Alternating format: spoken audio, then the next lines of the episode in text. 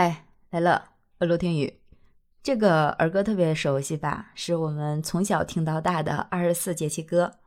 小的时候教我唱这首歌的人是爷爷，但是唱法可不太一样哦，是另一个版本。我觉得那个是这样的啊：立春阳气转，雨水燕河边，惊蛰乌鸦叫，春分丽水干，清明忙种麦，谷雨种大田。就是这个，因为呃，小的时候生活在农村，好像爷爷他们就是靠着这首诗歌来界定哪个时间开始去播种，哪个时间去收割，而这个季节恰好是我们那边收获的季节。我刚还翻了一下这个日历表啊，看到九月二十三号这一天恰好是秋分，而在二十四节气歌里面，我背的那一版啊 是秋分收大田。呃，恰好是我们收获的季节，也就是说，我十一放假期间，如果要回老家的话，恰好可以，呃，陪着家人一起去秋收。真的好几年没有见识过这种秋收的盛景了。呃，只要你一回去，踩进那个地界啊，就满眼的金黄色，特别漂亮。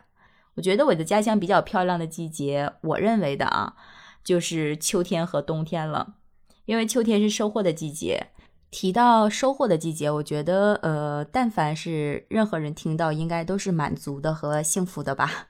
我可能无论走到哪里，或者离开家里有多久多远吧，我永远都会记得，就是老家人在秋收那个季节，既灰头土脸又热情洋溢的那个笑脸，真的就是给人一种很幸福的感觉。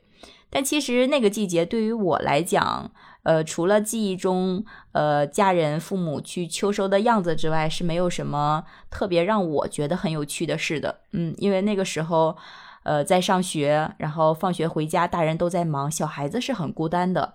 反而我最喜欢的季节是冬季，因为冬季呢是将秋收的收获变现的时候。这个季节呢，我们那里的人是最有钱的。呃，你可能不太理解啊。对于农村人而言，就是一年只有一次赚钱的机会，就是卖粮那一刻。所以卖粮这一刻拿到的钱，既是上一年奋斗的成果，也是下一年的开销。啊，对我们是拿年薪的。所以辛苦了一年，在临近年关，然后又冬天没有办法出门的情况下，大家就在家里面走亲访友，好朋友们都会聚在一起去乐呵，去庆祝丰收吧，也是迎接新年，然后下一年从头再来，然后继续奋斗。我觉得这个季节才是最热闹的，而且这个季节有很多东北的特色，比如说我们东北的大雪，呃，我们的火炕，然后。我们在雪天出去玩的一些项目，比如说出了门到处都是滑雪场，还有我们比较特别的生活方式，就比如打开门遍地都是大冰箱，我觉得这个感觉真的是太好玩了，很多年很多年都没有过了，所以 还是挺怀念的，因为毕竟这样的特色真的不是人人都可以拥有的。不过，像我说的这种滑雪场和大冰箱的这种状况，应该已经是在大雪之后了。因为按照节气歌来看的话，是大雪河茶上，冬至不行船，也就是大雪的时候水才停止流动，河面上有冰碴。等到冬至的时候，基本上就可以在这个冰上跑车了。然后就是小寒和大寒，转眼就又一年。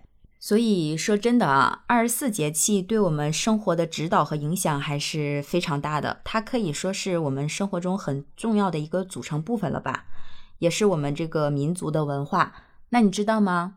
在二零一六年十一月三十号的时候，二十四节气入选联合国教科文组织非物质文化遗产名录，并且在国际气象界。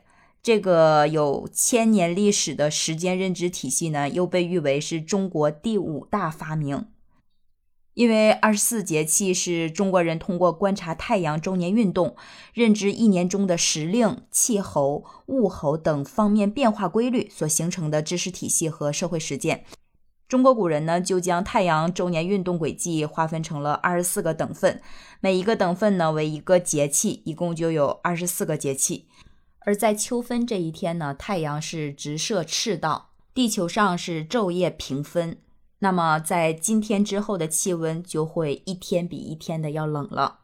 想想古时候的人对秋天的评价，好像都是比较凄凉的。你像“无边落木萧萧下，不尽长江滚滚来”，描写的就是比较凄凉、草木凋零的样子。还有李清照的诗。寻寻觅觅，冷冷清清，就感觉听着都很冷的样子啊，然后又很凄凉、很孤独的感觉。但说实话，我更喜欢刘禹锡写的那句“自古逢秋悲寂寥，我言秋日胜春朝”。因为我刚刚也说了，对于我们农村人来讲，这个收获的季节真的是太快乐了。但说实在的啊，春生夏长，秋收冬藏，每一个季节都有它自己独特的风光吧。那你呢？你比较喜欢哪个季节？你是喜欢冷一点的天气，还是喜欢暖一点的天气呢？对应二十四节气表，在评论区留下你喜欢的节气名字吧。好了，就聊到这儿，记得关注陆听，给陆听一个好评哦。我是陆听雨，拜拜。